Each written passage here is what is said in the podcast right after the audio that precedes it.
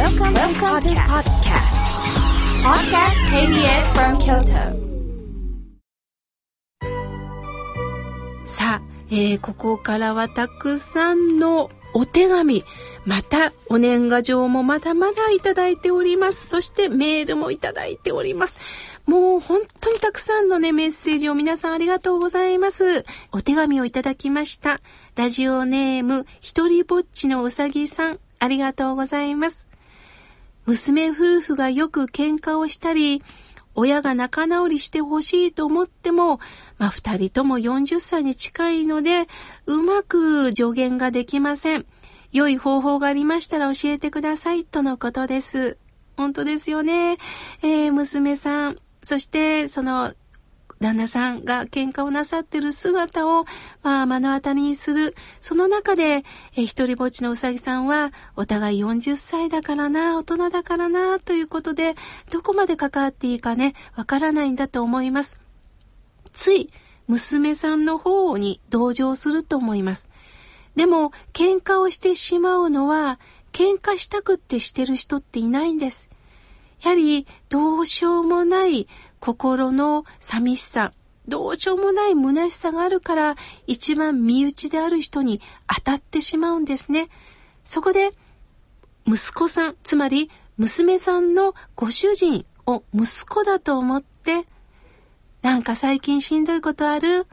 私の大切な息子やから何でも言ってくれっていう風にどうか息子さんという気持ちで慈愛の気持ちで一人ぼっちのうさぎさん話しかけてあげてください。すると信頼関係が持てます。そこからみんなを悲しましてはあかんっていう気持ちになるんではないでしょうか。どうか娘さんも大切な娘さんやけどご主人も大切な息子というつもりで接してあげてください。またお便りくださいね。さあ、続いての方です。えー、久保さんよりいただきました。もう一年近くになりますか？えー、妙慶さんの法話を聞かせていただいたものです。友人に妙慶さんの話をしたところ、土曜日のラジオで出てるぞと教えてくれて、急いでスマホで聞いております。とのことです。ああ、そうなんですか。ご縁ですね。お友達が教えてくださったんですね。年齢は内緒です。大正9年生まれ97歳ですって書いてくれています。97歳ですか？そうですか。いやー、嬉しいです。えー、久保さん、これからもどうかラジオ、えー、支えてくださいね。ありがとうございます。さあ、続いての方です。おはがきをいただきました。えー、ラジオネーム、コマドリさん。こんなに心待ちに待ってる番組は他にありません。昨年、病気知らずの主人が健康診断で引っかかりました。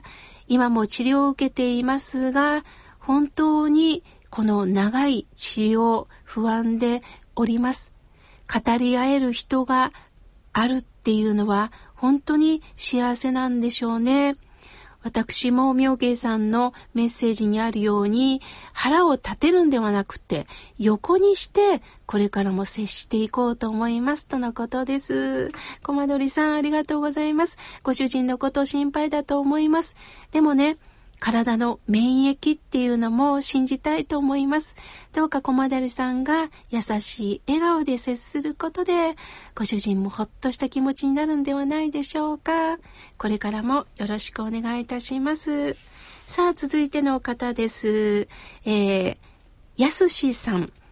妙慶さん、えーお布施の話を昨年してくださいましたよね。えーお布施。やっぱりケチってるってこともあるんでしょうね。っていうことです。思わず笑ってしまいました。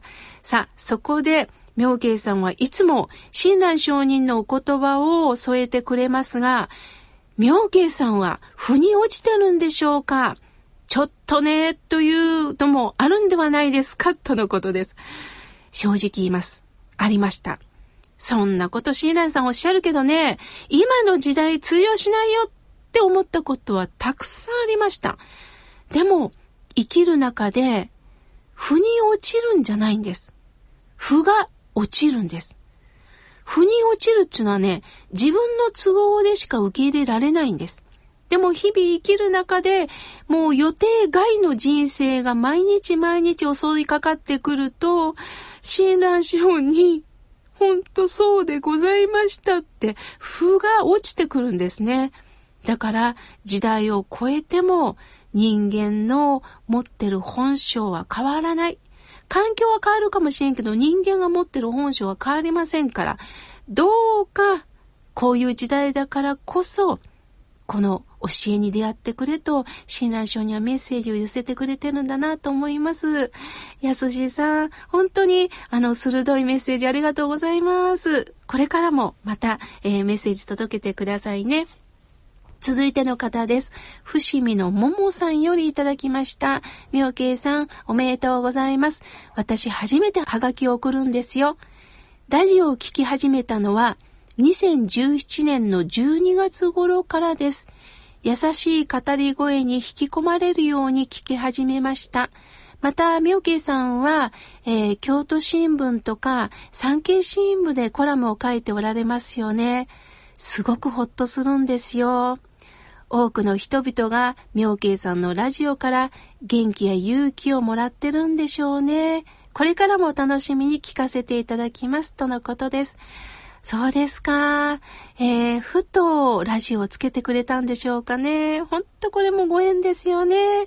ももさん、これからもよろしくお願いいたします。さあ、続いての方です。えー、としこさん、ありがとうございます。人生に勝ち負けなんかないんですよ。放送の中で妙にこの言葉が心に残りました。なんだか肩の荷が下りた気がしました。今までに何度も読んだり聞いたことがある言葉なのに、なんだか不思議です。妙慶さんの話し方がそうさせたのでしょうか。本当にありがとうございます。とのことです。いえいえ、としこさんが本当に心の扉を開いてくれてるからなんですよ。開かないと入ってきません。その時にピタッと、そうだそうだとうなずけるんですよね。だから私も毎週毎週何度も何度もメッセージを届けさせてね、いただきたいと思います。またメッセージをください。続いての方です。メールをいただきました。埼玉から、いがちゃん、ありがとうございます。おめでとうございます。みょうけいさん。昨年埼玉県に来てくれましたよね。その時に妙慶さんのことを検索すると、ラジオをたどり着きました。そしてラジコで聞いております。温かい妙慶さんの法話がとっても楽しみです。妙慶さんにとってこの一年実り多き年になりますように願っております。とのことです。ありがとうございます。こういうあったかいメッセージをいただくと、今私の顔はニタッと笑い、そして笑顔になって、その声も笑顔になっています。本当に優しい言葉を掛け合えると人間はこれほど豊かになるんですよね。ありがとうございます。まだまだたくさんのメッセージをいただきましたが、来週紹介させていただきます。